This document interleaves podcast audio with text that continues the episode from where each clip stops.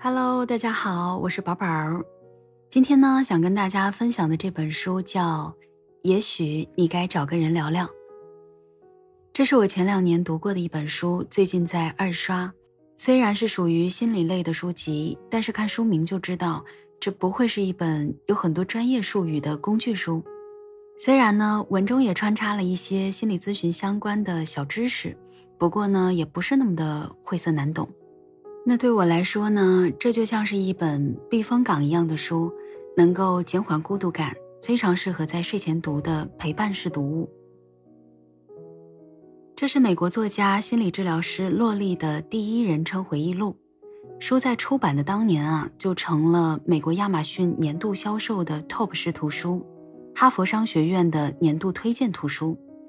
作为一本风靡全球的畅销读物，自然会有它的独特魅力。那么全书大概是三十万字左右，分为四个部分，讲述了发生在心理咨询诊室中的一些故事。第一个呢是四十多岁，事业有成，但自以为是，总觉得身边所有人都是蠢货的好莱坞制片人。第二个呢是三十多岁，刚刚新婚就被诊断出患有绝症，时日不多的大学女教师。第三个呢是六十九岁，离过三次婚，总觉得孤独绝望，声称生活再不好转，就要在七十岁生日当天自杀的老太太。第四个呢是二十多岁，有着原生家庭创伤和酗酒问题，在爱情中频频受挫的一个姑娘。还有最后一个是作者洛丽自己。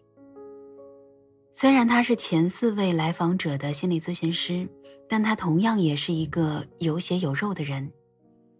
在书中，洛丽也记录下了他自己的生活困扰和作为来访者的咨询经历。